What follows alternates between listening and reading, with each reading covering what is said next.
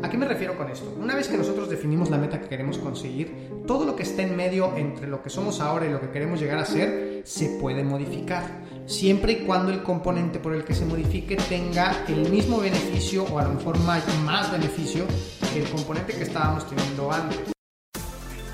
Bienvenido seas a 360 Athletes Podcast, en donde se encuentra reunido todo el fitness latinoamericano. Aquí te traemos expertos de todas las áreas de la salud y el fitness, en donde hablamos de coaching, nutrición, programación, entrenamiento mental, negocios y muchos temas más. Démosle la bienvenida a su anfitrión, Arjuna Antaramian, coach de atletas de CrossFit Games y fundador de la compañía 360 Fitness MX. Esto es 360 Athletes Podcast.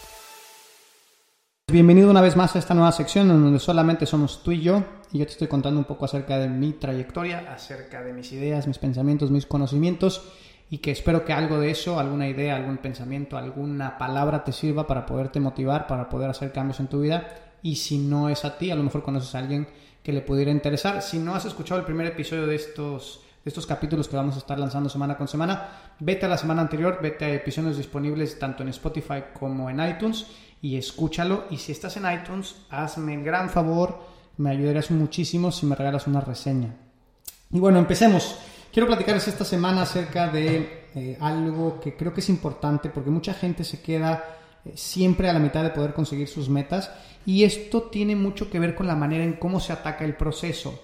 En la mayoría de las ocasiones, cuando una persona quiere hacer un cambio o alguna modificación en algún proyecto que tiene para poder conseguir una meta, crea un sistema, ¿no? Por ejemplo, alguien que quiere bajar de peso, crea un sistema en el cual va a hacer ejercicio y come muy saludable las tres comidas del día, elimina el azúcar, quita los refrescos y empieza todo un, empieza todo un proceso para poder conseguir esa meta que es la de bajar de peso llegar a un peso especial para tal fecha.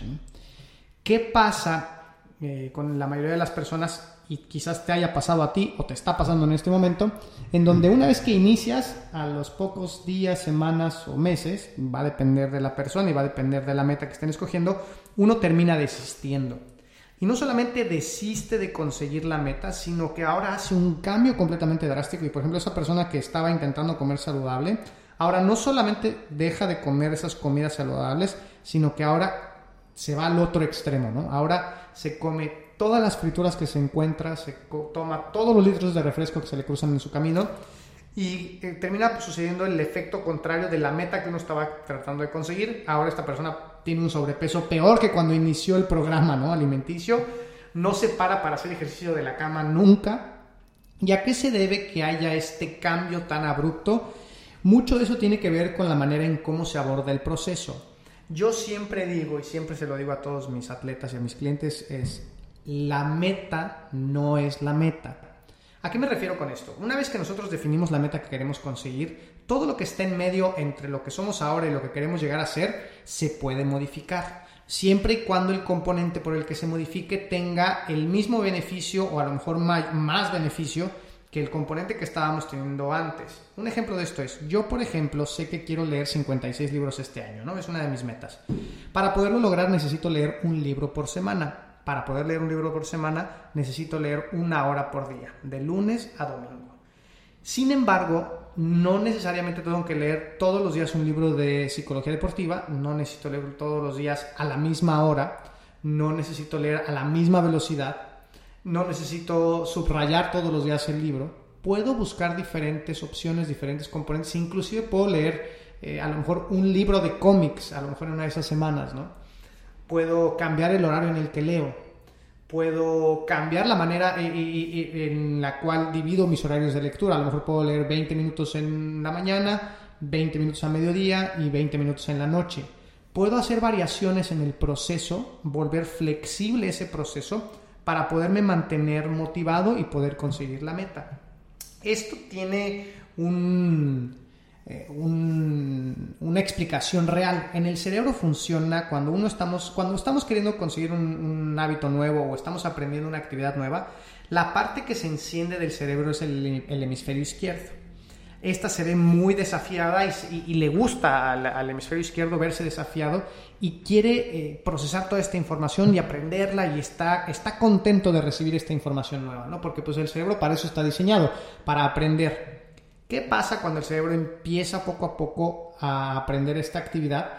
La empieza a volver rutinaria. Un ejemplo de esto es cuando lo manejamos. Cuando aprendemos a manejar, al principio, las primeras sesiones, el cerebro está encendidísimo porque tiene que aprender a meter el clutch, tiene que aprender a meter la velocidad, dónde va la primera, en dónde va la segunda, tiene que, conducir el volante, tiene que no salirse de las líneas, tiene que ver los retrovisores. Hay demasiada información sucediendo y entonces ese hemisferio está encendidísimo procesando toda esta información. Al cabo de algunas semanas o meses, esta actividad se empieza a volver rutinaria y toda esa información empieza a pasar del hemisferio izquierdo al hemisferio derecho, en donde sucede toda la parte del aprendizaje. Es como si limpiáramos la memoria RAM, ¿no? La limpiamos, la pasamos a otro lugar, a un disco duro externo, y ese espacio queda libre para poder procesar información nueva. Esto es esencial para el desarrollo, para la evolución del ser humano ha sido importantísima para poder siempre querer y estar deseando el aprender cosas nuevas. Esto te mantiene muy motivado. No sé si les ha pasado cuando tienen días muy desafiantes en donde hay que estar solucionando problemas todo el día. Se pasa el día y de repente se terminó el día, pasaron 10, 12 horas de trabajo constante, ni me di cuenta que pasó el tiempo porque el cerebro estaba tan vertido en esa tarea que estaba muy motivado, ¿no? Por el contrario, cuando tenemos rutinas muy rígidas, el cerebro se ve poco desafiado porque ya son actividades a las que está muy acostumbrado, ¿no? Y el hacer estos pequeños cambios, como modificar en el caso de mí la lectura, de pasar de una hora corrida a lo mejor a tres bloques de 20 minutos, esto, aunque se ha visto por medio de estudios en el, encefalograma, que no estimula igual que una actividad nueva, sí enciende un poco la parte izquierda del cerebro, lo cual, eh, lo cual nos hace pensar que el cerebro se ve estimulado con esta actividad un tanto novedosa, ¿no? Es algo nuevo, es algo diferente a lo que estoy acostumbrado, pero pero siempre tomando en cuenta que este cambio no se desvía del camino que quiero seguir para conseguir mi meta. Entonces, cuando tú escojas los procesos que vas a que, tienes que cumplir para conseguir tu meta, siempre ten presente que en algún momento te vas a sentir aburrido, en algún momento ya no vas a querer hacerlo y va a ser importante que empieces a hacer modificaciones sobre la marcha. Otro ejemplo de esto sería cuando haces una dieta, una dieta muy rigurosa, muy estricta, de todos los días comer exactamente lo mismo pollo con arroz hervido sin, sin sal, llega un momento donde el cerebro se ve poco estimulado, el cerebro también quiere, quiere esa descarga de, de sustancias como la dopamina, por ejemplo, que viene producto de ciertos alimentos altos en, en, calorías, en donde requiere de ciertos componentes para poderse sentir bien, que también son importantes esos, esas descargas de, de hormonas en el cerebro. Y entonces para poderlo mantener fresco, lo que puedes hacer es decir, bueno, voy a mantener mi, total de calorías igual, voy a mantener mi total de macronutrientes igual, pero las variaciones las voy a cambiar tantas veces como sea posible para que precisamente no se me haga aburrida esta dieta y yo pueda permanecer mucho más tiempo, que haya mucha más adherencia a esos programas, a esos procesos, lo cual eventualmente me irán acercando paso a paso a mi meta cada día. Entonces, a la hora de que quieras hacer una modificación, siempre ten presente eso, ¿no?